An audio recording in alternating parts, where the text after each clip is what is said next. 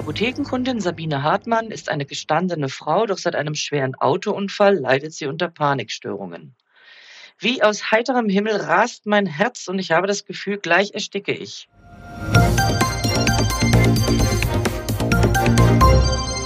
Hallo und herzlich willkommen zum PTA-Funk, dem Podcast von das PTA-Magazin.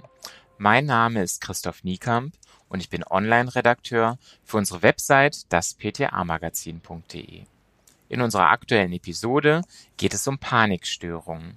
Dagegen wird der selektive Serotonin-Wiederaufnahmehemmer Citalopram eingesetzt.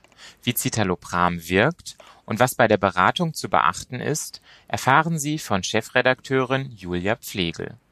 Viel Spaß beim Hören. Panik. Beratung zu Citalopram. Selektive Serotonin-Wiederaufnahmehemmer kurz SSRI, wie Citalopram, werden nicht nur bei Depressionen eingesetzt, sondern auch bei Panikstörungen. Eine Dosiserhöhung aufgrund von Toleranzentwicklung ist auch bei Dauerbehandlung nicht notwendig. Die Apothekenkundin Sabine Hartmann ist eine gestandene Frau, doch seit einem schweren Autounfall leidet sie unter Panikstörungen.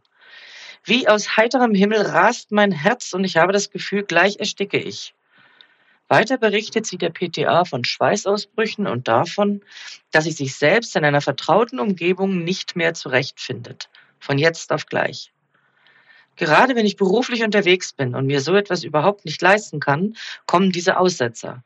Ich habe dann Angst, völlig durchzudrehen und kann nicht weiterfahren. Selbst als Beifahrerin ist mir das schon passiert, erzählt sie der PTA. Der Arzt hat ihr gegen die Panikanfälle Citalopram 10 Milligramm verordnet. Nehmen Sie das Mittel einmal am Tag, empfiehlt die PTA, am besten morgens oder abends. Das kann unabhängig von den Mahlzeiten erfolgen, aber trinken Sie bitte ein Glas dazu. Kann ich die Tabletten nicht einfach bei belastenden Situationen schlucken? fragt die Kundin. Die PTA schüttelt den Kopf. Damit würden sie sich eher Probleme einhandeln, denn der Gehirnstoffwechsel muss sich erst an die Behandlung gewöhnen. Die Wirkung baut sich nach und nach auf. Es kann allerdings bis zu einem Vierteljahr dauern, bis der maximale Effekt eintritt. Deshalb stellen Sie sich lieber darauf ein, die Tabletten regelmäßig über längere Zeit einzunehmen und nicht einfach abzusetzen, weil Sie zu früh aufgeben. Das wäre schade. Nebenwirkungen. Citalopram ist ein selektiver Serotonin-Wiederaufnahmehemmer, kurz SSRI, der die Konzentration des Neurotransmitters Serotonin an seinem Wirkort im synaptischen Spalt erhöht. Das führt prinzipiell zu einer antidepressiven und paniklösenden Wirkung. Allerdings können zu Beginn der Behandlung paradoxe Reaktionen auftreten. Die sind einem Feedback-Mechanismus geschuldet, denn flutet Serotonin im synaptischen Spalt zwischen den Neuronen an, dann aktiviert es einen Rezeptor, der dem System einen vermeintlichen Serotoninüberschuss meldet. Daraufhin wird die Produktion des Botenstoffs zunächst gedrosselt. Erst nach und nach nimmt die Serotoninwirkung zu. Die PTA erklärt Frau Hartmann, dass sich ihre Symptome wie Angst, negative Gedanken oder Unruhe erst einmal verstärken können. Das legt sich aber üblicherweise nach circa zwei Wochen. Es kann sein, dass sie zu Beginn ungewöhnlich unruhig sind. Das ist bisweilen sehr belastend, geht aber wieder zurück, erklärt die PTA.